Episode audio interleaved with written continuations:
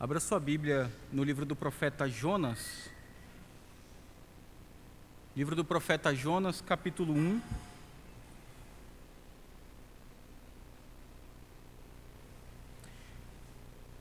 Jonas, capítulo de número 1. Daremos início a uma série de exposições neste pequeno livro de quatro capítulos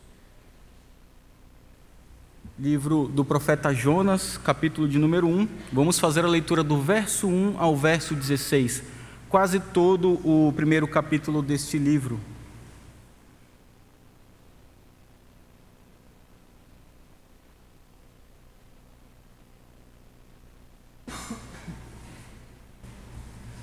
Jonas capítulo 1, a partir do verso 1, diz assim a palavra do Senhor veio a palavra do Senhor a Jonas, filho de Amitai, dizendo: Dispõe-te, vai à grande cidade de Nínive e clama contra ela, porque a sua malícia subiu até mim.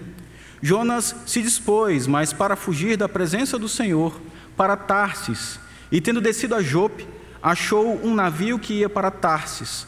Pagou, pois, a sua passagem e embarcou nele, para ir com eles para Tarsis, para longe da presença do Senhor. Mas o Senhor lançou sobre o mar um forte vento e fez-se no mar uma grande tempestade, e o navio estava a ponto de se despedaçar. Então, os marinheiros, cheios de medo, clamavam cada um ao seu Deus e lançavam ao mar a carga que estava no navio, para o aliviarem do peso dela. Jonas, porém, havia descido ao porão e se deitado, e dormia profundamente. Chegou-se a ele o mestre do navio e lhe disse: que se passa contigo, agarrado no sono? Levanta-te, invoca o teu Deus, talvez assim esse Deus se lembre de nós, para que não pereçamos. E diziam uns aos outros: Vinde e lancemos sortes, para que saibamos por causa de quem nos sobreveio este mal. E lançaram sortes, e a sorte caiu sobre Jonas. Então lhe disseram: Declara-nos agora por causa de quem nos sobreveio este mal.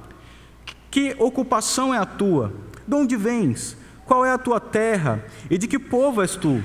Ele lhes respondeu: Sou hebreu e temo ao Senhor, o Deus do céu, que fez o mar e a terra.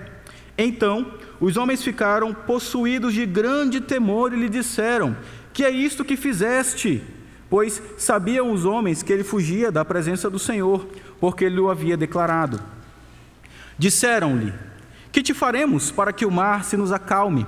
Porque o mar se ia tornando cada vez mais tempestuoso. Respondeu-lhe: Tomai-me e lançai-me ao mar, e o mar se aquietará, porque eu sei que por minha causa vos sobreveio esta tempestade. Entretanto, os homens remavam, esforçando-se por alcançar a terra, mas não podiam, porquanto o mar se ia tornando cada vez mais tempestuoso contra eles. Então clamavam ao Senhor e disser, clamaram ao Senhor e disseram: ah, Senhor, rogamos-te que não pereçamos por causa da vida deste homem, e não façamos e não faças cair sobre nós este sangue quanto a nós inocente, porque tu, Senhor, fizeste como te aprouve. E levantaram a Jonas e o lançaram ao mar, e cessou o mar da sua fúria. Temeram, pois, estes homens em extremo ao Senhor, e ofereceram sacrifícios ao Senhor, e fizeram votos. Oremos mais uma vez. Senhor Deus e amado Pai, nós estamos diante da tua palavra, Senhor. E rogamos ao Senhor que nos abençoe nesta noite, que o Senhor fale a nós, fale ao nosso coração, que estejamos com a mente atenta, que estejamos focados no Senhor e aquilo que o Senhor tem para falar a nós. E quanto a mim, Pai amado, que apesar de mim, o Senhor possa falar nesta noite, que a tua palavra seja pregada com fidelidade, ao que rogamos, em nome de Cristo, o nosso Senhor. Amém. Meu irmão, você já ouviu falar sobre a ilha de Alcatraz? A ilha de Alcatraz fica nos Estados Unidos e mais precisamente na Baía de São Francisco, no estado da Califórnia. E essa ilha já abrigou um farol, o primeiro farol da costa oeste americana, e também já foi uma reserva ecológica. Mas algo interessante, porque ela é mais conhecida, é porque ela também foi uma, uma, um presídio federal de segurança máxima por quase três décadas, de 1934 a 1963. A prisão de Alcatraz era um lugar considerado impossível de se fugir, tanto pela sua localidade, sendo uma ilha rodeada de água, então a pessoa que fugia tinha que sair nadando dali, além disso, mas como um presídio de segurança máxima, era de fato um local bem resguardado e bem, e bem reservado. Além disso, a história registra, num longo de 29 anos, quase 20 tentativas de fuga e todas elas frustradas. Mas, em 1962, três prisioneiros conseguiram fugir de Alcatraz. Foi um plano, você pode depois pesquisar com mais detalhes, mas é um plano bem mirabolante, um plano que envolve construir uma oficina clandestina dentro da prisão, que envolve construção de, construção de túneis, que envolve fazer bonecos e colocar inclusive cabelo humano naqueles bonecos para fingir que eram eles nas suas camas durante a noite. É, de fato, era um plano bem mirabolante, um plano bem elaborado que proporcionou que aqueles homens pudessem fugir daquela cadeia. E então, no ano de 1963, a prisão finalmente foi desativada. Depois disso, aconteceram uma série de problemas, inclusive aqueles homens. A polícia procurou, procurou e acabaram dando-os como mortos. O fato é que eles não foram mais vistos. A questão, meus queridos, é que, mesmo com tanta segurança, mesmo sendo um local considerado impossível de fugir dali, chegou um momento em que alguém conseguiu fugir de Alcatraz. Seja porque descobriu o caminho certo, seja porque descobriu a estratégia correta, seja porque teve o plano mais conveniente, ou então descobriu quais guardas eram corruptos e então poderiam ser é, persuadidos ali a facilitar alguma fuga. Mas o que nós vimos em um plano como esse é que a mente humana e a sua capacidade de promover o mal, ela consegue transpor algumas barreiras. E Jonas, em sua mente pecaminosa, mesmo como um servo do Senhor, um profeta do Senhor, ele pensou que de alguma, de alguma forma podia fazer isso contra Deus. Ele traçou um plano que de fato era excelente, um plano que de fato era bem traçado, mas ele foi completamente frustrado pelo Senhor. Ele foi pego por Deus, porque de Deus é impossível fugir. Muito embora você pense que a prisão mais difícil e mais resguardada do mundo, alguém possa em algum momento descobrir a forma correta de fugir dali, utilizando-se de algo, de algo maléfico, de algo pecaminoso, mas do Senhor, meus irmãos, é impossível fugir. Em sua capacidade de maquinar o mal, o ser humano, ele sim, pode traçar planos e então conseguir traçar alguma, alguma fuga, mesmo da prisão mais tecnológica do mundo mas nem mesmo o homem mais inteligente, mais poderoso dessa terra, tem a capacidade de fugir da presença do nosso Deus. E em resumo, o que nós vamos ver hoje? Que Deus ele é soberano e que todos estão diante da sua face, ou seja, ninguém foge do nosso Deus. Porém, esse Deus também é misericordioso e demonstra isso salvando pecadores e tratando o caráter dos seus servos. Duas características básicas demonstradas do nosso Deus na história de Jonas, pensando sobretudo neste primeiro capítulo. A sua soberania diante de todas as circunstâncias, diante da sua criação, diante de todas as pessoas, inclusive ninguém pode fugir da face de Deus. Mas além disso, nós temos um Deus que é demonstrado profundamente misericordioso, não só porque ele salva pecadores, mas também porque ele trata com o seu povo, ele trata com os seus filhos, ele trata, por exemplo, com o seu profeta. Mas, meus irmãos, antes de entrarmos no livro de Jonas em específico, precisamos responder algumas questões, para então podermos ir verso a verso, meditando no que a palavra do Senhor tem para nós. Primeira pergunta a ser respondida na noite: quem foi Jonas? O texto ele começa dizendo: Veio a palavra do Senhor a Jonas, filho de Amitai. Isso aqui traz para nós algumas coisas. Jonas é um daqueles chamados profetas menores, são doze ao todo, e eles são chamados de profetas menores não porque eles eram menores em prestígio, ou então porque a sua profecia é menor gloriosa ou tem menos importância na palavra de Deus, mas porque o seu escrito é menor. O texto escrito por eles é consideravelmente menor do que, por exemplo, o profeta Isaías, ou então o profeta Jeremias. Então nós temos estes profetas menores e Jonas é um deles, um destes doze. Nós sabemos também que Jonas era alguém de Gat-Efer, uma cidade da tribo de Zebulon, que ficava em torno de 5 quilômetros de Nazaré, aquela região ali da Galiléia, que depois vai ser conhecida como região da Galiléia.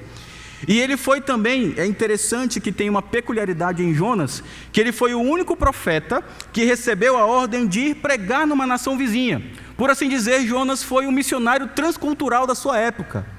Algo que não era comum o Senhor Deus ordenar ao seu povo naquele momento histórico, Jonas recebeu isto, como que demonstrando para nós que desde mesmo daquele tempo, o Senhor Deus sim se preocupava com as outras nações. Mas Além disso, o trabalho profético de Jonas foi sobre o reino do norte. Os irmãos devem lembrar que no ano de 1930 a.C. houve uma divisão em Israel. Era um reino unificado ainda, Davi, e depois seu filho Salomão. Só que na sucessão de Salomão, o reino foi dividido. O seu filho Roboão ficou com a região sul, na verdade apenas a tribo de Judá com a tribo de Benjamim, e a região norte, que ficou conhecida como o reino de Israel, com capital em Samaria, foi é, o seu primeiro rei, a sua primeira dinastia começou com Jeroboão, ou Jeroboão I. E no reino do norte, Jonas ele vai profetizar nos tempos de Jeroboão II, já alguns séculos depois dessa divisão do reino, mais ou menos ali por volta do ano de 780 antes de Cristo. Então você pode ver são em torno de 150 anos depois da divisão do reino. Além disso, uma outra pergunta que precisamos responder é sobre o contexto dessa história. Porque já vimos algumas informações básicas sobre Jonas e também sobre a sua profecia, mas também precisamos entender sobre o contexto, alguns aspectos contextuais. Por exemplo, quanto ao reinado de Jeroboão, aquele que reinava no reino do norte, em Israel, enquanto Jonas era seu profeta. Jeroboão II, ele reinou de 793 a.C. a 752 a.C. Foram 41 anos de reinado, quatro décadas de reinado. Ele foi um rei mau que fez coisas mais perante os olhos do Senhor, mas por outro lado, ele foi alguém que trouxe prosperidade para o reino de Israel. Teve uma vasta é, expansão política e também uma vasta expansão territorial naquele período. Alguns territórios que haviam sido perdidos anteriormente foram reconquistados no reino de Jeroboão, embora ele fosse alguém mau. Se você levar sua Bíblia lá em 2 Reis, capítulo 2, 2 Reis, capítulo de número 14, do verso 23 ao verso 19, nós temos algumas informações importantes ali. Segundo livro dos Reis, capítulo 14, do verso 23 ao verso 29, diz assim a palavra do Senhor: no 15 ano de Amazias, filho de Joás, rei de Judá, começou a reinar em Samaria Jeroboão, e aqui se referindo ao Jeroboão II, filho de Jeoás, rei de Israel, e reinou 41 anos.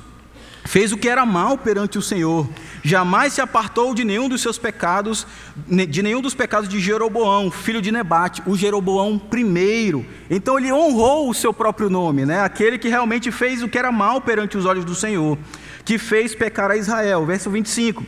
Restabeleceu ele, Jeroboão II, os limites de Israel, desde a entrada de Ramate até ao mar da planície, segundo a palavra do Senhor, Deus de Israel, a qual falara por intermédio do seu servo Jonas, filho de Amitai, o profeta, o qual era de Gate-Efer. Porque viu o Senhor a aflição, que a aflição de Israel era muito amarga, porque não havia nem escravo, nem livre, nem quem socorresse a Israel.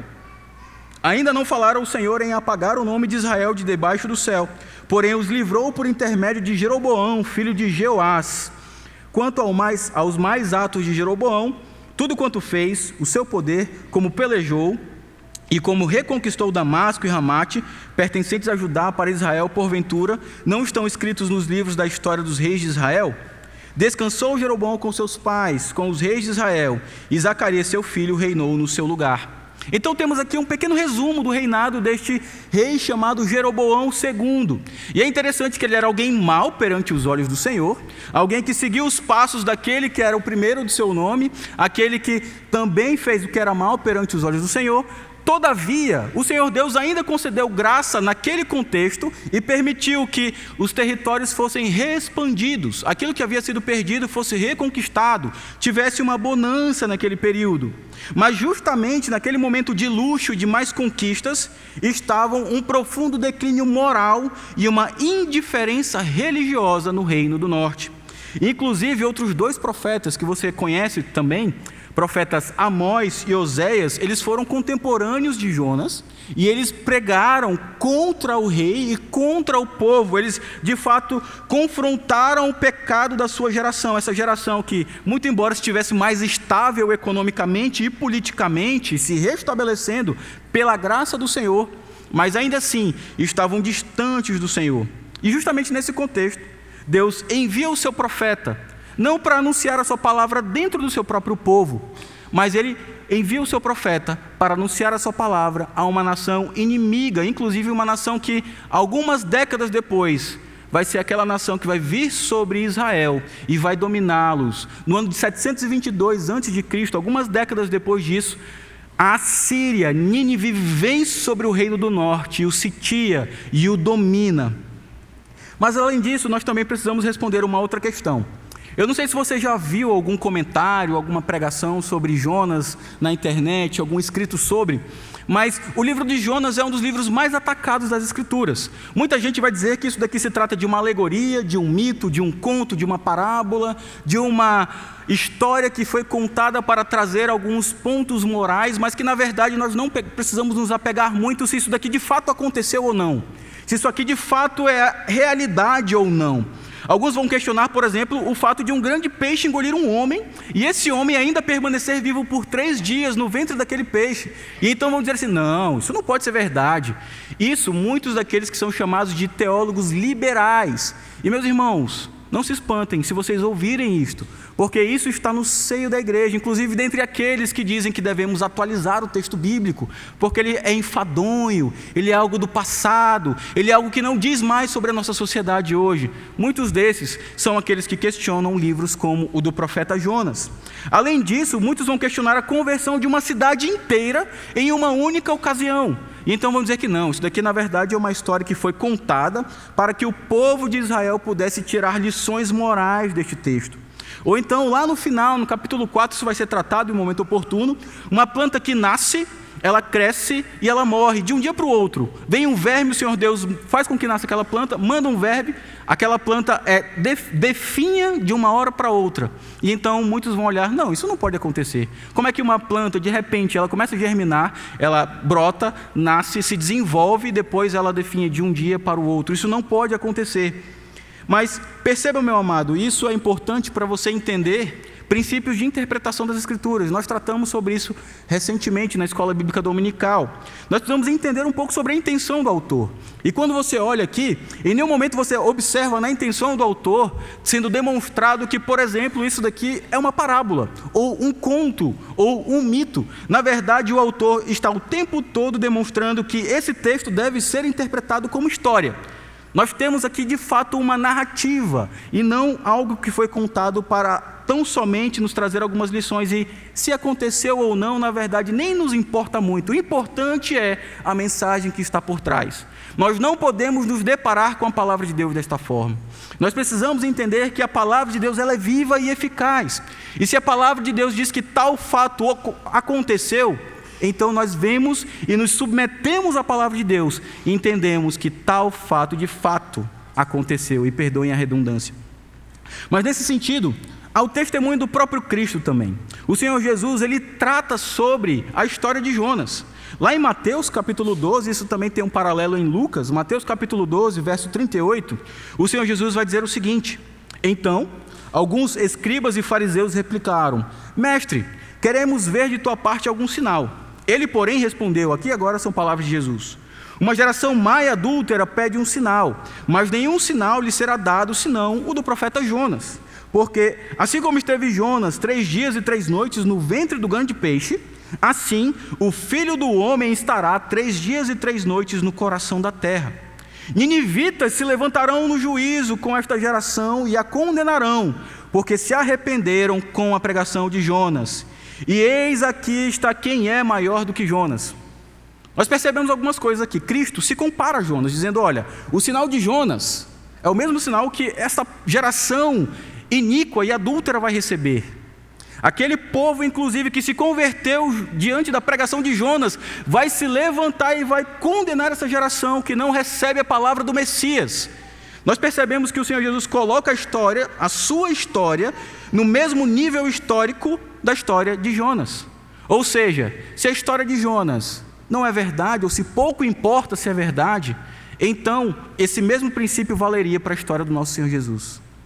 Mas na verdade, Cristo vai demonstrar para nós que não. A sua ressurreição é um fato. A sua glorificação é um fato. A obra de Cristo é um fato. Diante disso, a sua palavra é um fato, inclusive aquilo registrado na mensagem do profeta Jonas. Mas além disso, meus irmãos, indo mais em direção ao texto, precisamos entender um pouco sobre a mensagem teológica básica desse livro. Isso vai ser visto em vários momentos do texto, você vai poder reparar nisto. Mas a mensagem teológica básica do livro de Jonas é que o Deus da aliança é soberano sobre a sua criação. Tanto homens, quanto a tempestade, quanto o peixe, quanto diante da salvação dos homens mas ele também é misericordioso, de tal forma que chama para si pessoas de várias nações e é por isso que ele ordena que seus servos proclamem a sua mensagem às nações.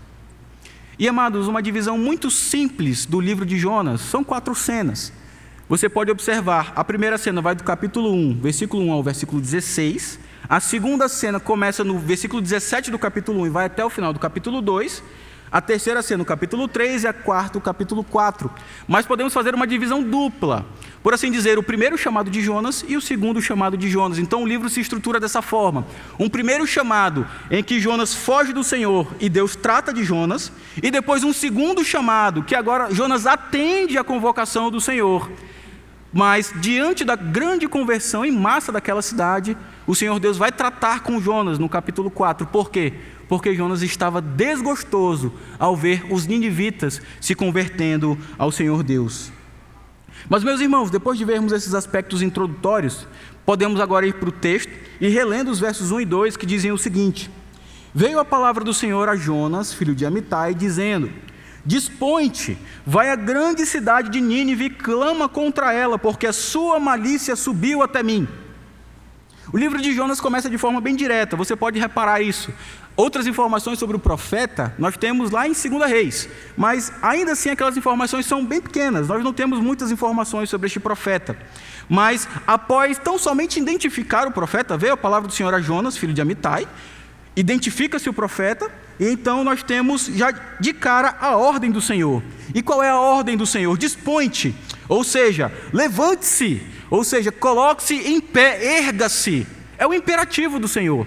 Perceba que o Senhor Deus está aqui dando uma ordem. Em um sentido metafórico, essa, essa, essa expressão é utilizada em vários momentos da Escritura, como uma pessoa, Deus dando ordem a uma pessoa que funcionará como um agente dos seus propósitos. Então, em vários momentos, quando Deus vai falar com o seu profeta, ele vai dizer: dispõe-te e faz isso e aquilo. O Senhor Deus vai comissionar alguém para servir como instrumento para determinado propósito. E, meus irmãos, já aplicando o texto, o que Jonas tem diante de si é uma ordem, é um imperativo do Senhor. O Senhor chama os seus servos ao trabalho, ele diz para nós: disponham-se. Ou ele diz para você: dispõe-te, erga-se, trabalhe para mim. E quando Deus chama, meu irmão, não é opcional. Nós não podemos pensar vagamente como eu vou dar uma olhada no horário, se é um horário conveniente. Eu vou olhar um pouquinho a minha agenda, se tiver um tempo na minha agenda, de repente eu vou atender o dispõe-te do Senhor. Não, quando o Senhor Deus nos fala, quando o Senhor Deus nos ordena, tão somente devemos obedecer o trabalho e a ordem dada pelo Senhor. E qual é essa ordem, qual é essa missão dada por Deus a Jonas? Deus diz: dispõe-te, vai à grande cidade de Nínive. Nós temos um desenvolvimento aqui. A missão dada por Deus e a missão de Jonas consistia em ir a Nínive que era uma cidade importante, que depois vai se tornar a capital do Império Assírio com um homem chamado Sargão II. É interessante, alguns irmãos devem lembrar de Nínive, nós falamos um pouco sobre isso meses atrás na escola bíblica dominical. Nínive é uma das cidades mais antigas do mundo, cujo primeiro assentamento remonta ao sétimo milênio antes de Cristo. De fato, é uma região que foi habitada já muito cedo na história da humanidade. Além disso, meus irmãos, é importante lembrar quem foi o fundador dessa cidade. E então nós vamos entender como essa cidade se estrutura desde o seu início. O fundador de Nínive foi Nimrod. Nimrod, que é descendente de Noé, Cã, Cush, e então vem Nimrod. E Nimrod é rebelde. Você deve lembrar o significado do nome deste homem. Lá em Gênesis capítulo 10, do verso 8 ao verso 11, diz: Cuxi gerou a Nimrod, o qual começou a ser poderoso na terra.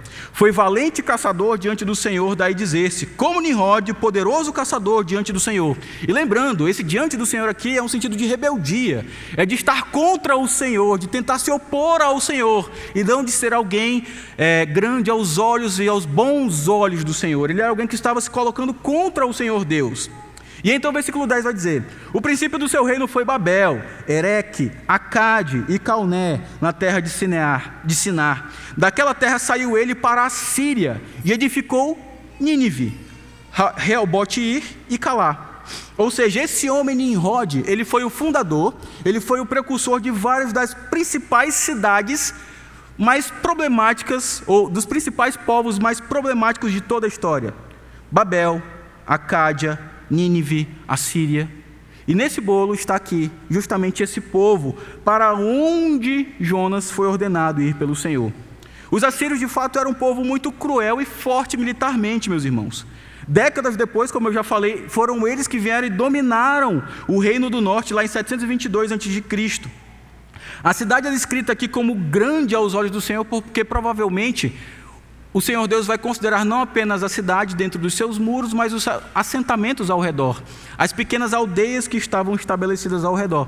Porque a cidade propriamente dita ela é relativamente pequena, um, em torno de 5 quilômetros de um canto a outro do seu muro. Mas também precisamos entender um pouco sobre a religião de Nínive. Há vários relatos sobre a adoração dos ninivitas à deusa Istar. Você deve lembrar desse nome talvez como Afrodite ou como Vênus, ou como Astarote, são os vários nomes de uma mesma divindade, dependendo do povo, e estar lá na região da Mesopotâmia, dentre outros deuses que os ninivitas é, adoravam, ou seja, era um povo extremamente idólatra.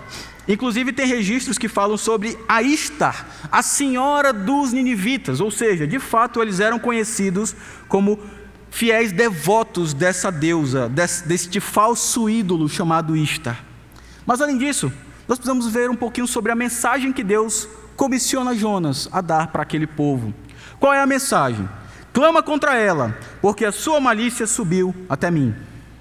A mensagem de Deus a respeito de Nínive é dura, ela é particularmente dura, mas uma pergunta é importante: por que o Deus de Israel se preocuparia em enviar um profeta hebreu para trazer uma mensagem de juízo a um povo estrangeiro na própria terra daquele povo. Por que, que Deus estava se dando ao trabalho de fazer isso?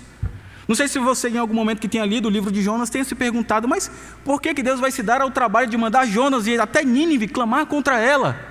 Haviam outras profecias, inclusive uma profecia que vamos ler agora, do, de, do profeta Naum, falando contra Nínive, mas ele está na sua terra. Todavia, Jonas tem uma particularidade, ele vai até lá, como eu falei, como um missionário transcultural, que vai falar contra aquela cultura, dizendo: olha, o que vocês estão fazendo diante do Senhor é pecado, isso desagrada ao Senhor Deus Todo-Poderoso, Criador de todas as coisas. Ele, como missionário do Senhor, utilizando um termo da nossa época, ele vai até aquela cidade. Mas para entender um pouquinho melhor ainda sobre Nínive, é importante vermos o que a palavra de Deus fala sobre este local.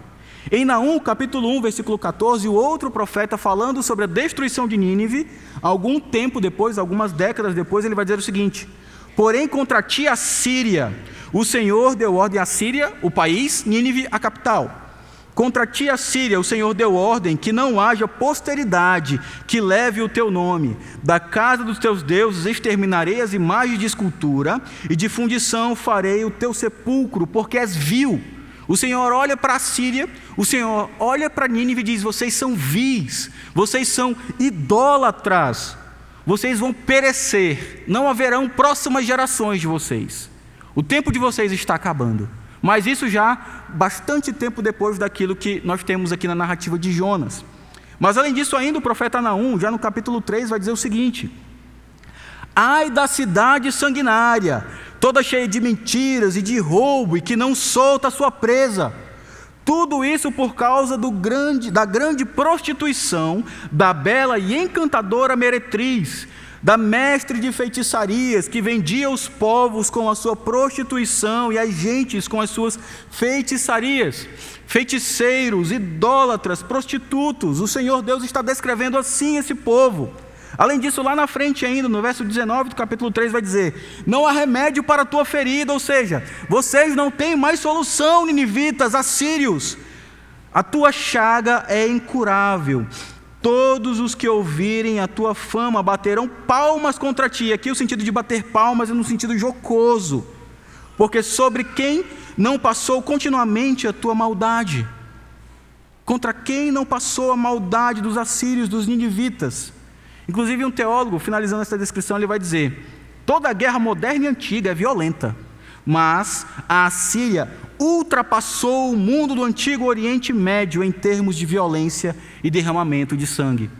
Meus irmãos, nós temos aqui diante de nós um povo mau, um povo de fato terrível. E o Senhor Deus diz: Jonas, vai lá e pregue. Jonas, vá lá e anuncie a minha palavra. Essa é a ordem do Senhor. Um outro comentarista vai dizer: a prática atroz de cortar as mãos e os pés, orelhas e narizes, arrancar os olhos, cortar as cabeças e então amarrá-las nas vinhas e amontoá-las em frente aos portões da cidade. Ou seja, os portões das cidades eram decorados, por assim dizer, com cabeças e cabeças. E além disso, a total crueldade pelo qual cativos poderiam ser empalados, ou seja, cravados com uma estaca que atravessava o seu corpo e saía pela boca. E então eram fincados nos portões e nas praças e nos locais para quem chegasse visse do que eles eram capazes. O seu próprio poder era o seu Deus. A sua própria força militar e a sua própria crueldade eram o seu Deus. E então o Senhor Deus, no seu cálice, como um cálice vai se enchendo da ira do Senhor, e ele vai se enchendo, se enchendo até que ele transborda. E então o Senhor Deus manda Jonas declarar esta mensagem. E meus irmãos, nós podemos já entender algo aqui também. Deus não é um Deus restrito a uma cidade apenas. Deus não é um Deus apenas de um povo. Deus não é um Deus restrito apenas a uma região. Só que o Senhor Deus é o Deus de toda a terra, de todas as nações, de todas as eras. Então todo povo que comete atrocidades, comete atrocidades contra o Senhor, mesmo que nunca tenham ouvido a mensagem do Evangelho. Mesmo aqueles povos tribais mais distantes, toda atrocidade que eles cometem, eles cometem contra o Senhor Deus. Por quê? porque o seu próprio coração e a norma da lei gravada em seu coração testemunham contra eles mesmos. E a criação do Senhor revelam que há um Deus. Isso lhes serve como testemunha de que há um Deus criador e todo-poderoso, e eles estão contra esse Deus, se não o adoram, se não o servem. E então, nós precisamos lembrar que Deus é soberano e todos estão diante da sua face mesmo aqueles que fazem o mal às escondidas, mesmo aqueles que fazem o mal e pensam que saem impunes, e às vezes até saem diante da nossa justiça terrena, diante dos nossos juízes iníquos e corruptos, mas diante do Senhor ninguém ficará impune. E o Senhor Deus está dizendo: Ninivitas, ouçam, o tempo de vocês vai chegar, o tempo de vocês vai chegar. Além disso, meus irmãos, precisamos lembrar que Deus ele não está descostas. Deus não está ignorando aquilo que acontece no mundo. Deus não está de costas ignorando o que está acontecendo no Brasil hoje, no nosso contexto. O Senhor Deus não ignora a maldade e a iniquidade que tem prevalecido na nossa nação. Deus não está de costas, ignorando o que tem acontecido, inclusive na minha e na sua vida. Se eu e você temos porventura cometido algum alguma iniquidade como contra o nosso Deus, o Senhor Deus não está de costas. Ele sabe muito bem aquilo que fazemos. E o povo de Nínive pensava que podia viver a sua vida do jeito que quisesse. Mas a maldade deles chegou até o Senhor. E Deus vai tratar esse povo e vai enviar o seu profeta, o seu missionário até esse povo. Mas continuando, meus irmãos, ah, o capítulo 1, agora dos versos 3 a 5. Jonas capítulo 1, dos versos 3 a 5, diz assim a palavra do Senhor.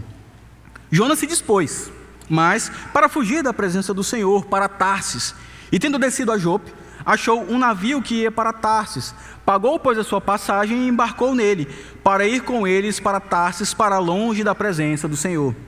É interessante que o texto vai reforçar o tempo todo que ele vai para Tarsis. A sua ordem é para Nínive, mas ele vai para Tarsis. Então o texto repete isso mais de uma vez. E ele faz todo um processo, todo um estratagema, toda uma estratégia, pensando naquela nossa ilustração inicial. O texto apresenta para nós uma ironia, primeiramente. O Senhor Deus dá uma ordem: Jonas, dispõe-te. E então no versículo 3 começa: Jonas se dispôs, se levantou, se ergueu, levantou-se. Mas para fugir da presença do Senhor. Não para cumprir a palavra do seu Deus, mas para fugir da sua presença. E então, diante da missão que ele, que ele recebeu, a reação dele foi pensar algo como: pregar para aquele povo.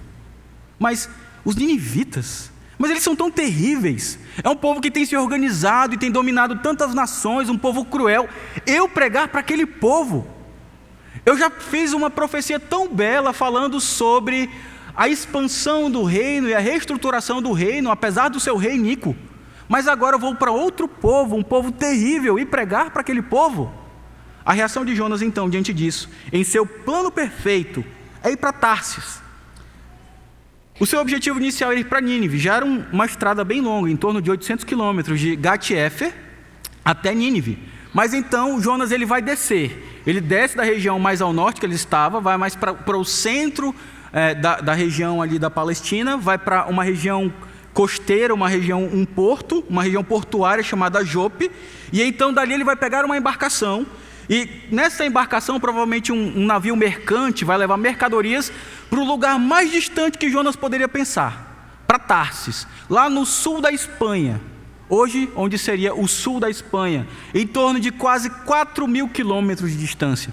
Então ele vai para uma região que é quase quatro ou mais de quatro vezes mais distante do que aquilo para onde ele deveria ir. E meus irmãos, ele está fugindo da sua responsabilidade. Ele está fugindo daquilo que o Senhor Deus mandou. Assim como nós fazemos tantas vezes. Tantas vezes o Senhor Deus nos manda as coisas e nós fugimos. Nós ficamos que como que agindo como se o Senhor Deus não estivesse falando conosco, talvez com outro, talvez com o irmão que está do meu lado, mas comigo? Não, eu acho que não. Eu acho que essa, esse comissionamento do Senhor Deus não é para mim.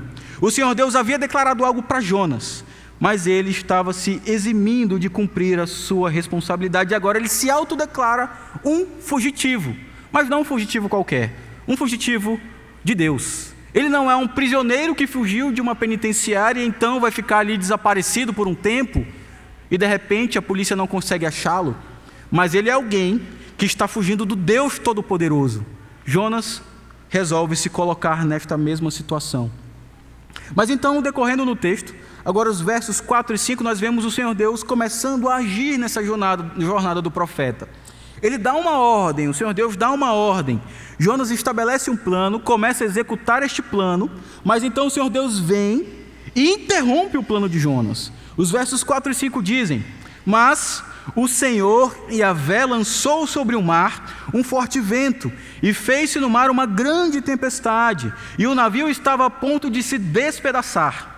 Então os marinheiros, cheios de medo, clamavam cada um ao seu Deus e lançavam ao mar a carga que estava no navio, para o aliviarem do peso dela. Jonas, porém, havia descido ao porão e se deitado e dormia profundamente. Nós vemos agora, meus irmãos, a soberania de Deus sobre toda essa situação. Nós falamos que, em resumo, alguns aspectos desse texto é sobre a soberania do Senhor, sobre a sua criação, sobre a salvação, sobre nós, sobre o homem. Além disso, a sua misericórdia, sua graça estabelecida, tratando o seu servo e salvando pessoas. Mas aqui a soberania de Deus é destacada. Deus foi como que dando corda a Jonas. Jonas está ali encoleirado pelo Senhor, mas o Senhor Deus vai deixando ele ir, vai deixando ele ir, até que em determinado momento o Senhor Deus puxa a corda, e então Jonas fica preso, ele não tem mais para onde ir.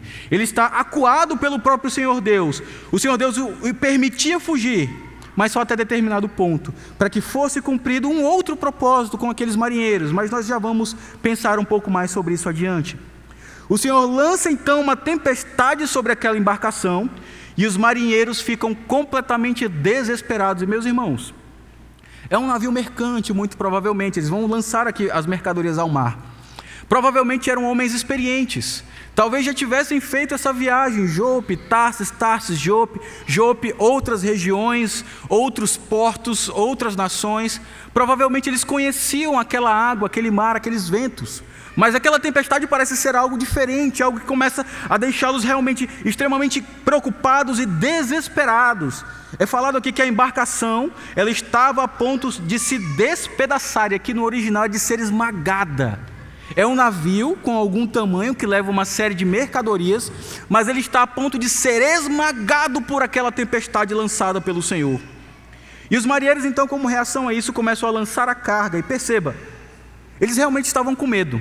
Porque se era um navio mercante, ou se, mesmo tendo passageiros, tivesse muitas mercadorias, era um grande prejuízo financeiro lançar essas mercadorias no mar. Mas, mesmo diante de todo o prejuízo, eles decidem: não, vamos tentar preservar a nossa vida, vamos lançar tudo, deixar o navio mais leve, para então nós tentarmos sobreviver diante dessa situação. E então, em um terceiro momento, eles demonstram a sua idolatria e cada um vai clamar ao seu Deus. O que, que eles pensam?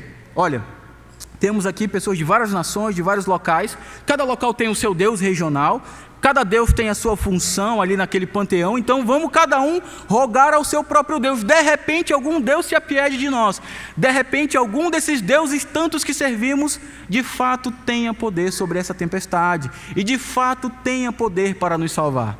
Eles vão então, como consequência de tudo isso, ser demonstrados em sua idolatria. Mas tem um contraste enorme aqui também. Enquanto nós temos vários homens desesperados, Jonas, diante de tudo aquilo, ele olha toda aquela situação e ele vai para o porão do navio. E ele é tomado por um sono violento, um sono profundo, e ele adormece. E ele vai descendo, ele vai descendo, ele vai descendo. O texto ele vai dando essa indicação. Ele estava na sua cidade, ele desce para Jope, agora ele desce para o porão. Meus irmãos, Desobedecer a Deus é isso. Ir descendo, descendo, descendo. É como que ir ladeira abaixo. Jonas ele sai da sua cidade, ele desce para Jope, desce para o porão, depois ele desce para o fundo do mar, que vai ser visto na próxima exposição. E a intenção aqui é demonstrar que justamente ele está indo para o fundo do poço. Ele justamente está indo em derrocada, ele está indo para o buraco, meus irmãos.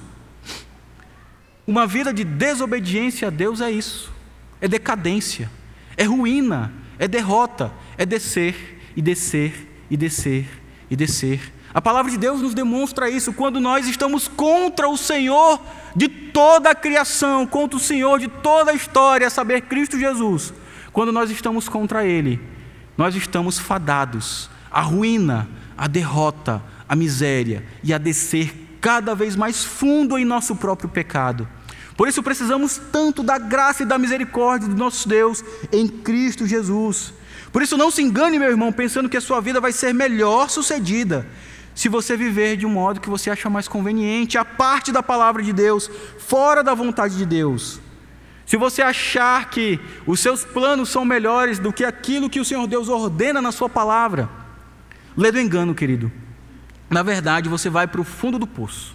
Talvez não hoje, talvez não amanhã, mas chegará um momento em que você se encontrará no fundo do poço, e mesmo que não nesta vida, mas haverá um dia que você estará, você estará diante do Rei da Glória e ele julgará todos os seus atos.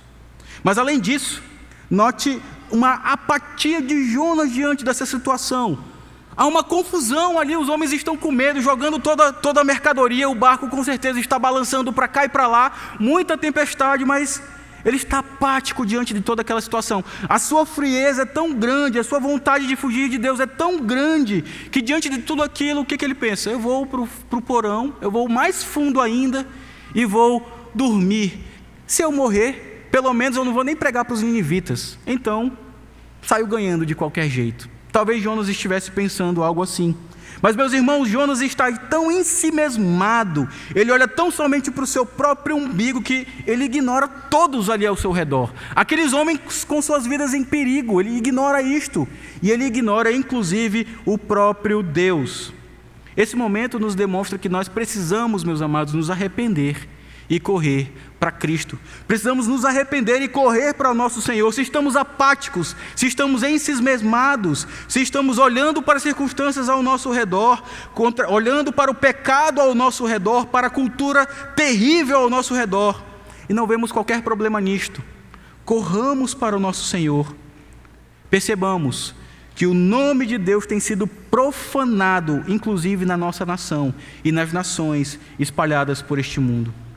Mas além disso, o texto vai continuar agora no verso 6 e nós veremos agora sobre a soberania de Deus sendo demonstrada lado a lado da sua misericórdia.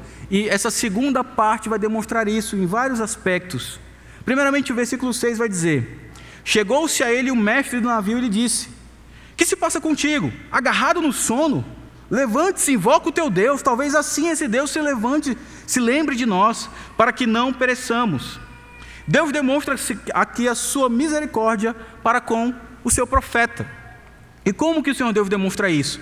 Por boca daquele marinheiro que nem conhecia o Deus das Escrituras, o Senhor Deus manda Jonas invocar o seu próprio nome. Jonas está ali, e aquele, aquele homem chega. O que, que você está fazendo, seu dorminhoco? A palavra no original dá esse sentido, ele chama Jonas de dorminhoco.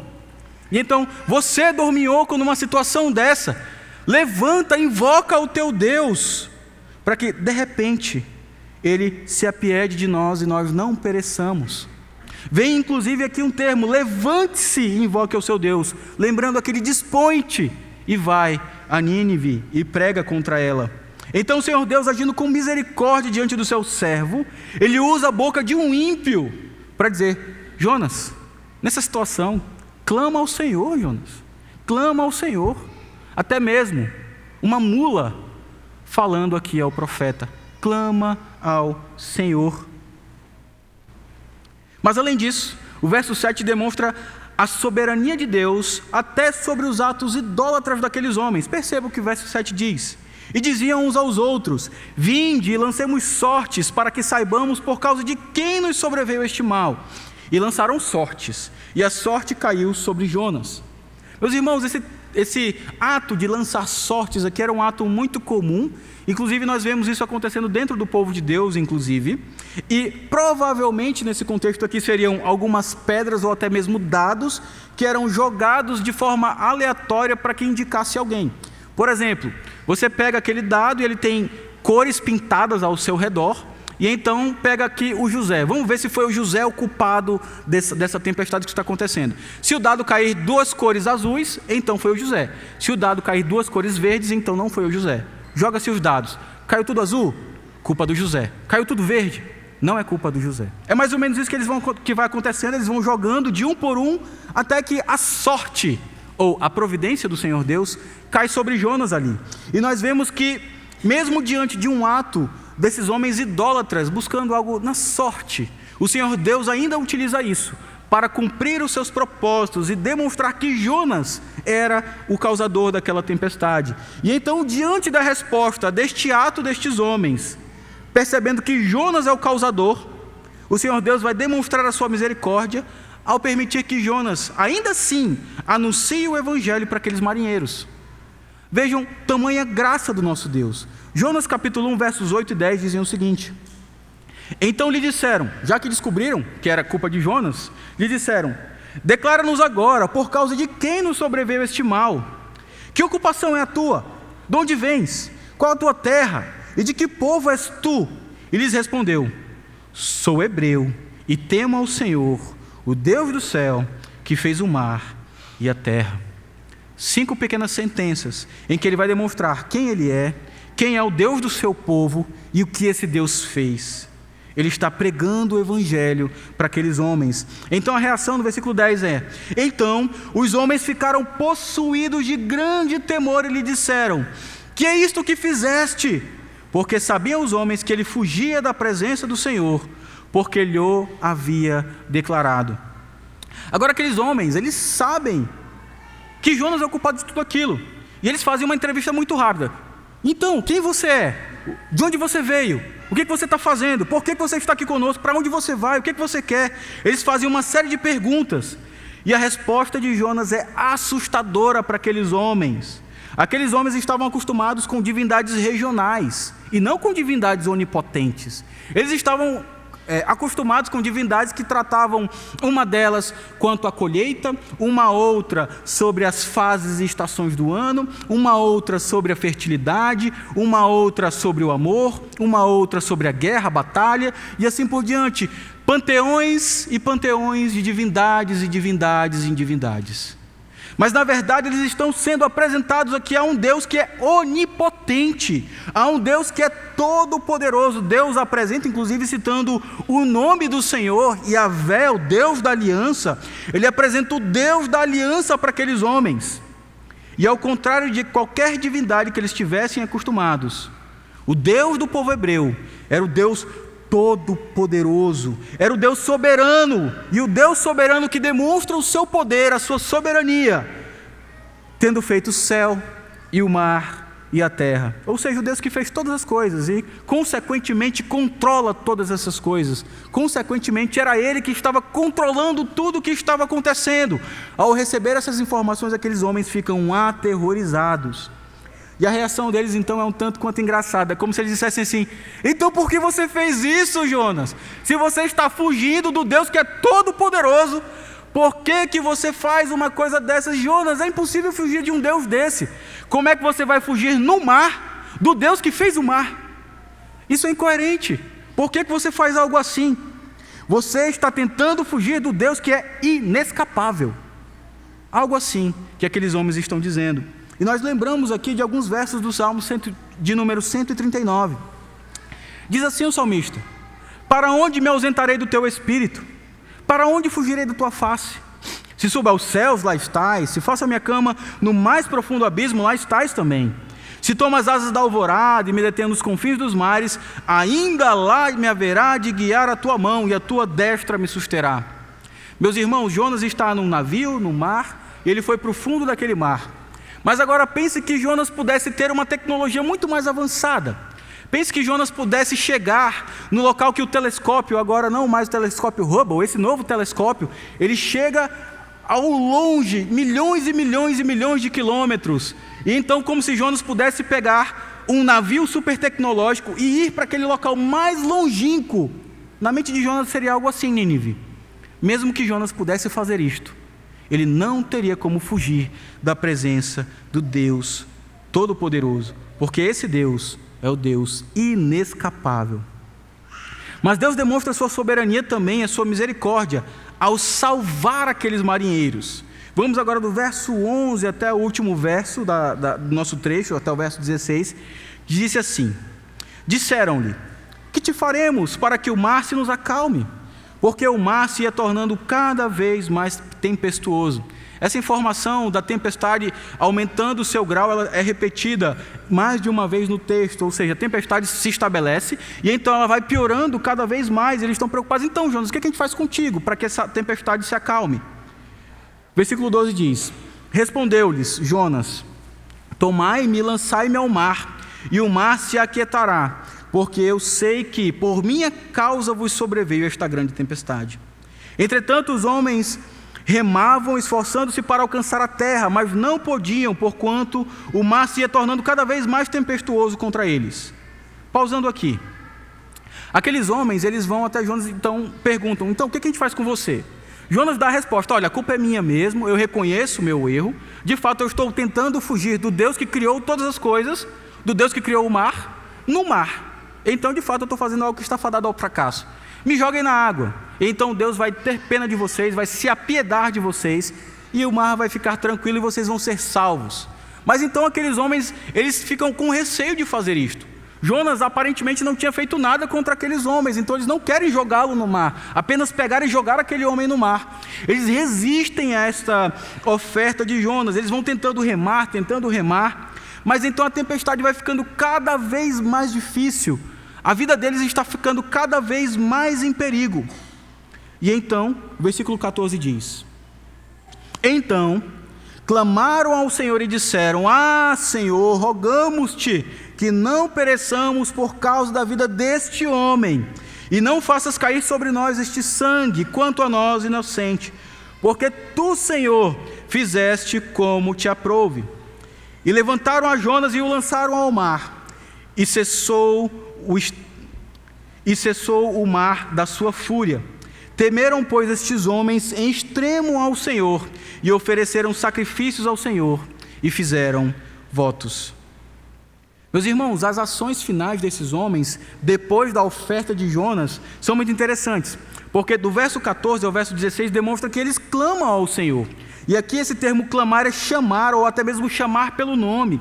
E é dito aqui que eles falam: Ó oh, Senhor, clamaram ao Senhor, e aqui é dito Yahvé, o Senhor, né, todo em letra maiúscula, e disseram, ah, Yahvé, eles clamam a Deus pelo seu próprio nome, como se dizendo assim, antes eu não o conhecia, agora eu conheço o Senhor, e eu clamo a Ti pelo Teu próprio nome que me foi apresentado agora, e eles oram, e eles pedem o favor de Deus, e eles reconhecem o favor de Deus, porque era Ele que tinha causado tudo aquilo, perceba aqui, Aqueles homens foram transformados pelo Espírito de Cristo, pelo Espírito Santo, o Espírito do Pai.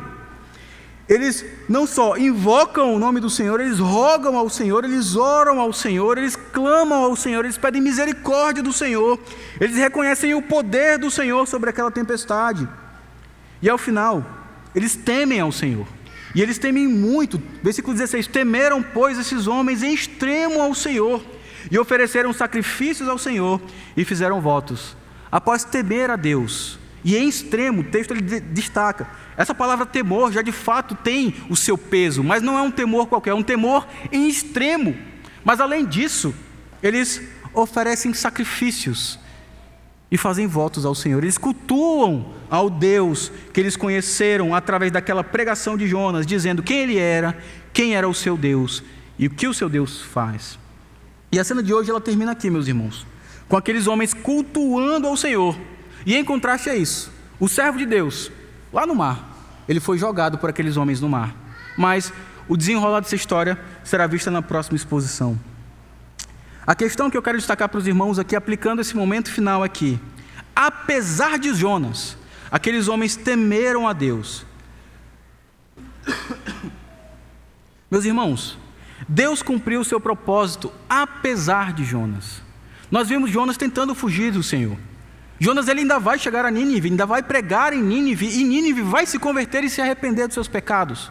Mas como que uma prévia da demonstração da graça de Deus, Jonas, mesmo sem querer, Jonas mesmo sem esperar, Jonas mesmo sem ter qualquer vontade, apesar dele mesmo, ele anuncia quem é o Deus de Israel, e aqueles homens são alcançados pela obra do Senhor, pela obra do próprio Cristo.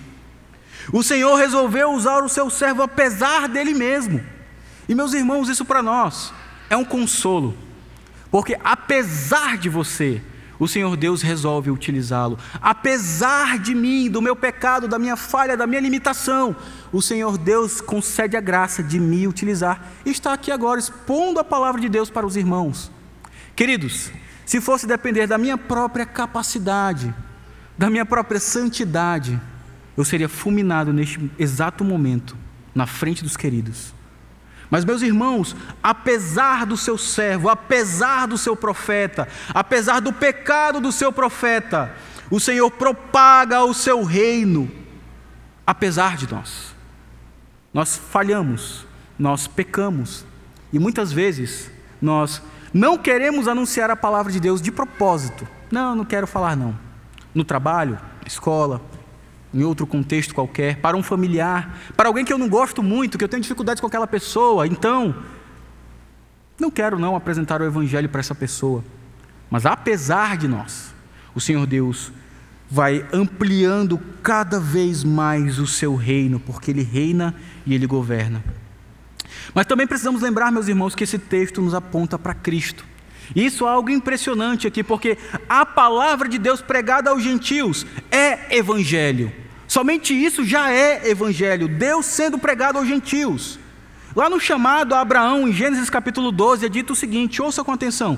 Gênesis 12, versos 1 a 3. Ora, disse o Senhor a Abraão, ainda Abraão, não era nem Abraão: sai da tua terra, da tua parentela e da casa de teu pai, e vai para a terra que te mostrarei. E o versículo 2 diz: De ti farei uma grande nação, e te abençoarei, e te engrandecerei o nome. Se tu uma bênção, abençoarei os que te abençoarem, e amaldiçoarei os que te amaldiçoarem. Em ti serão benditas todas as famílias da terra. Termina assim esse trecho: Em ti serão benditas todas as famílias da terra. Esse texto, utilizado pelo apóstolo Paulo em Gálatas, lá no Novo Testamento, diz o seguinte: Gálatas capítulo 3, versos 7 e 8. Sabei, pois, que os da fé que são filhos de Abraão, ora, tendo a Escritura previsto que Deus justificaria pela fé os gentios, prenunciou o Evangelho a Abraão: em ti serão abençoados todos os povos. Isso é Evangelho. Em ti serão abençoados todos os povos, por meio do teu descendente Abraão, por meio daquele que virá de você, Abraão, serão benditos todos os povos, de todos os cantos, de todos os lados eu vou alcançar. Homens naquele barco eram filhos de Abraão na fé, porque aqueles homens creram na palavra do Evangelho. Aqueles homens foram salvos, meus irmãos, pasmem, pela obra de Cristo. Eles ouviram falar sobre um Deus que é criador de todas as coisas. E então é interessante que o texto termina dizendo que eles sacrificaram, que eles fizeram sacrifícios ao Senhor. E você lembra o quanto que os sacrifícios no Antigo Testamento apontavam diretamente para aquele que lá na frente haveria de ser sacrificado pelo meu e pelo seu pecado. Aqueles homens, eles creram pela, eh, pela fé, meus irmãos, na obra do Messias, na obra daquele que haveria de vir, eles foram salvos por isto. Mas além disso, o anúncio da palavra aos gentios tem fortes implicações cristológicas. Perceba que Lá em Isaías 42, falando sobre o servo, tem várias canções do servo, inclusive aquela do servo sofredor em Isaías 53. Mas aqui fala sobre o servo sendo luz para os gentios. Capítulo de número 42, a partir do verso 1 vai dizer: Ouça com atenção a palavra de Deus. Eis aqui o meu servo, aqui apontando para o Messias, apontando para Cristo, a quem sustenho, o meu escolhido, em quem a minha alma se compraz, eu tenho prazer nele. Pus sobre ele o meu espírito, e ele promulgará o direito para os gentios. Assim diz, diz, Deus, o Senhor que criou os céus e os estendeu, formou a terra e tudo quanto produz, que dá fôlego de vida ao povo que nela está, e o espírito aos que andam nela. Eu, o Senhor, te chamei em justiça, tomar-te-ei pela mão e te guardarei, e te farei mediador da aliança para com o povo, e luz para os gentios, para abrires os olhos dos cegos, para tirares da prisão o cativo e do cárcere os que fazem, os que jazem em trevas. Aqui é a missão do nosso Senhor. Luz para os gentios, luz para as nações, inclusive luz para a nossa nação. Esse é o nosso Senhor. Inclusive, um velho, um senhor já ancião, lá no Novo Testamento, em Lucas capítulo 2, Simeão, é falado sobre ele e um pequeno contato que ele tem com o bebê, o pequenino Senhor Jesus. Lucas 2, do verso 25 ao verso 32 diz: Havia em Jerusalém um homem chamado Simeão, homem este justo e piedoso que esperava a consolação de Israel. E o Espírito Santo estava sobre ele. Reservara-lhe, revelara-lhe o Espírito Santo que não passaria pela morte antes de ver o Cristo ungido do Senhor. Movido pelo Espírito, ele foi ao templo. E quando os pais trouxeram o menino, falando aqui de Maria e José, que estavam levando Jesus para ser circuncidado, quando os pais trouxeram o menino Jesus para fazerem com ele o que a lei ordenava, Simeão o tomou nos braços e louvou a Deus, dizendo: Perceba o louvor daquele ancião, daquele velho Senhor. Agora, Senhor, podes despedir em paz o teu servo, segundo a tua palavra, porque os meus olhos já viram a tua salvação, a qual preparaste diante de todos os povos, luz para a revelação aos gentios e para a glória do teu povo, Israel. Senhor, eu posso descansar porque os meus olhos já viram a tua salvação. Agora, aqueles homens lá naquele barco que não conheciam o Senhor poderiam descansar, porque os olhos deles já tinham contemplado a salvação por meio do Messias que haveria de vir. Cristo é luz para os gentios. Cristo é a nossa luz. Lembre-se disso. Exceto alguém que tem alguma ascendência judaica aí no sangue, mas nós somos gentios, queridos. Cristo é luz para você, é luz para mim, é luz para o Brasil neste momento de tantas instabilidades. E pensando em algumas aplicações finais, meus irmãos, gostaria de fazer três. E a primeira delas é que o relato de Jonas nos lembra que Deus é soberano sobre a salvação. Por isso a mensagem do Evangelho deve ser pregada a tempo e fora de tempo, porque Deus é soberano. Isso envolve, inclusive, meus irmãos, confrontar o pecado. Como eu disse lá atrás, a mensagem de Jonas é dura. Vai clame contra essa cidade, porque o pecado, a maldade dele já chegou até mim. Eu, chegou como que um mau cheiro podre, pecaminoso até mim, eu não aguento mais isto. É uma mensagem dura. A mensagem do Evangelho, de fato, meus irmãos, confronta o pecado. Sim, nós temos consolação, sim, nós temos oferta de mudança de vida, mas há também confrontação de pecados. Há também dureza da mensagem do Evangelho. Além disso, nós precisamos lembrar também, em uma segunda aplicação final, temos que estar dispostos, meus irmãos, a buscar no Senhor a possibilidade de trabalhar no seu reino. E em que sentido eu falo isso? Nós temos poucos, por exemplo, candidatos no nosso presbitério. Poucos jovens homens que se levantam na nossa igreja ou em outras igrejas que têm se dito: conselho, irmãos, igreja, eu gostaria de trabalhar com o ministério pastoral. Eu tenho sentido do Senhor o chamado para trabalhar com missões. Eu tenho sentido do Senhor o, direcionamento para ser um evangelista, um plantador de igrejas. Nós precisamos considerar mais isso, meus amados, e nesse sentido é uma palavra também de motivação a todos aqui presentes. As amadas irmãs que orem, para que, se o Senhor Deus quiser, lhe conceda um, um futuro marido, que seja um pastor, e você vai ser uma esposa de pastor e vai ver o quanto é árduo este trabalho. Ou então que você se torne um missionário lá numa aldeia indígena isolada. E meus irmãos, não há idade para isso. Isso não é relegado apenas àqueles mais jovens de idade. Outros que já têm anos e anos de experiência, já têm o seu trabalho estabelecido, podem ainda se dedicar em integra integralidade à obra do Senhor. Lembremos, por exemplo, da ordem do Senhor Jesus, aqui apontando novamente para Cristo. Lá em Mateus capítulo 28, versos 18 e 19 dizem: Aqui Cristo ressurreto dizendo: Jesus, aproximando-se, falou-lhes dizendo: Toda a autoridade me foi dada no céu e na terra. E de, portanto, fazer discípulos de todas as nações, batizando-os em nome do Pai e do Filho e do Espírito Santo. Meus irmãos, isso é uma ordem do Senhor, isso é uma comissão dada aos, pelo Senhor. Ide, fazer discípulos de todas as nações, batizando-os em nome do Pai, do Filho e do Espírito Santo. E por quê? Qual é a prerrogativa disso? Onde está a base disto? Cristo fala antes: toda autoridade me foi dada no céu e na terra. Portanto, por isso, interligado a isso, vão e anunciem, preguem, falem. Amados irmãos, há tantos locais que nunca foram ou que nunca receberam o anúncio do evangelho. Há tantos locais sem uma igreja estabelecida, trazendo mais para perto de nós. Há igrejas do nosso presbitério sem pastor. Jovem, homem aqui presente, quem sabe você possa ser um futuro pastor em uma congregação, uma igreja do interior que estivesse sem pastor, ou até mesmo aqui da capital. Há missões da nossa região, meus amados, que precisam de missionários. Nós vimos hoje um pedido de oração da Meva pedindo 10 casais ou 10 famílias para tra trabalharem entre as tribos. Foi exposto aqui no momento missionário. Então há trabalho a ser feito. Precisamos rogar ao Senhor da seara que mande mais trabalhadores para a sua seara. A seara é dele, o trabalho é dele. Por isso nós oramos a ele. E por isso eu desafio você a orar ao Senhor e se colocar à disposição dele para o seu trabalho. Coloque-se, Senhor, eu estou diante de ti.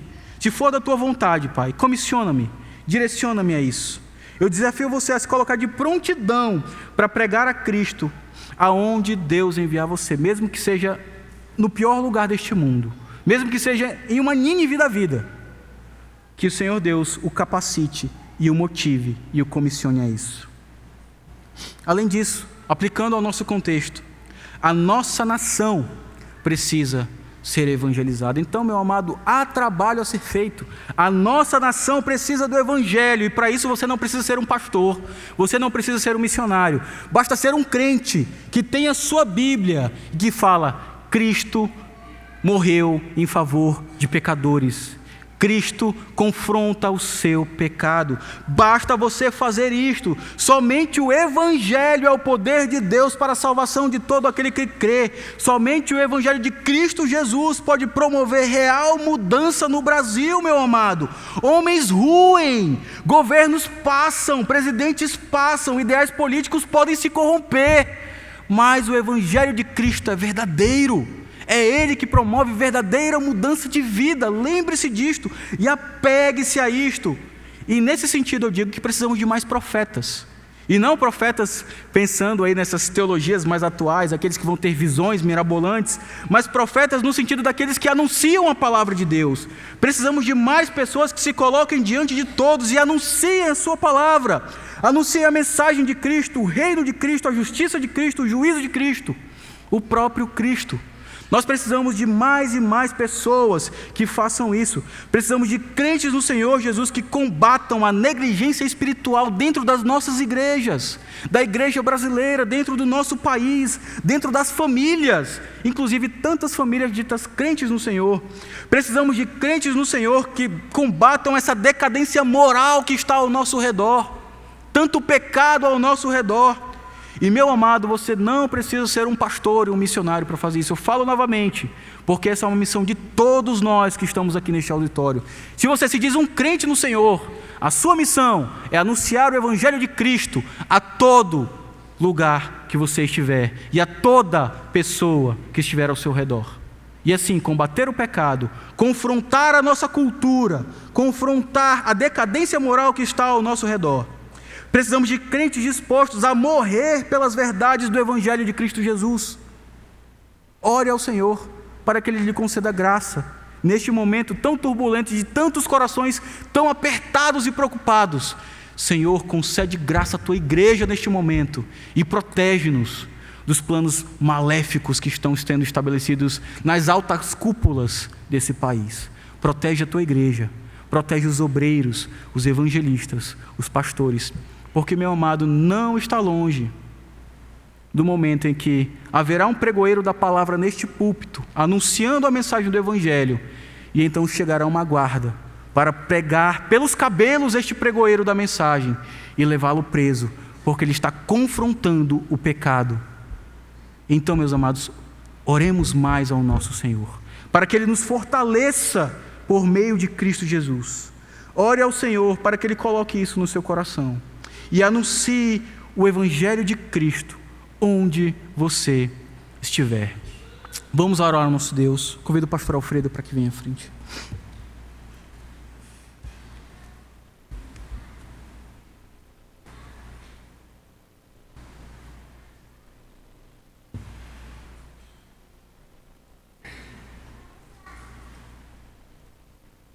Fiquemos de pé. Senhor Deus e Pai, nós te louvamos pela tua palavra que sempre contrasta a nossa justiça com a tua justiça verdadeira. Temos aqui, ó Deus, o contraste entre o Senhor e Jonas. Jonas, homem pecador, teimoso, que não ouviu a tua voz e seguiu a sua própria vontade. E ele desceu para Jope, desceu para o barco, desceu para o porão, desceu para as profundezas do oceano, desceu para o ventre do peixe, onde ali ele mesmo reconhece estava no mais profundo de toda a profundidade do terror e da desesperança humana. E é assim, meu Pai de fato, quando nós não ouvimos ao Senhor, de fato, quando nós seguimos os nossos próprios propósitos, quando temos a nossa vida regida não pelo Senhor, mas por este mundo, pela nossa vontade, pela nossa obstinação, ó Senhor, o final é trágico. Mas, ó Pai, contrastando com isto, e apesar disto, vemos a tua mão conduzindo e espalhando a salvação de Cristo naquele barco. E podemos ver, ó Deus, paralelo à desobediência de Jonas, que culminou na sua quase morte. Nós olhamos para aqueles marinheiros que alcançaram a vida em Cristo Jesus. Pai, muito obrigado e tem piedade de nós. Ajuda-nos para que não sigamos os nossos próprios propósitos, porque há caminho que para o homem pode parecer justo, mas o final é de morte.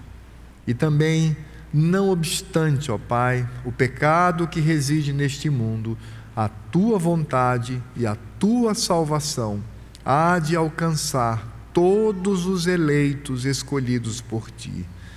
Porque, como o próprio Jonas reconheceu no ventre daquele peixe, lá no mundo dos mortos, na escuridão da morte, ele disse: Ao Senhor pertence a salvação.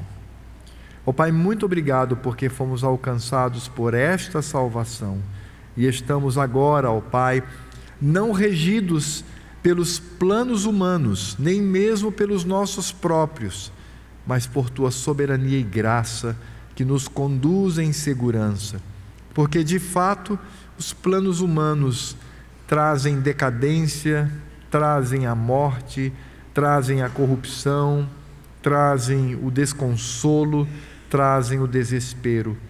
Mas o Senhor soberanamente age trazendo vida, esperança, paz, alegria, segurança, e isto tudo direcionado aos teus eleitos. Muito obrigado, Pai, porque com isto podemos descansar no Senhor. E ainda que sejamos levados para o mais profundo da morte, se houver arrependimento, ainda de lá o Senhor há de nos tirar e nos restaurar, porque o Senhor é bondoso, misericordioso e amoroso. E agora que a graça do Senhor Jesus, o amor de Deus Pai, toda a ação do Espírito Santo esteja sobre nós, sobre toda a igreja de Cristo espalhado por esta terra, agora e para todos sempre. Amém.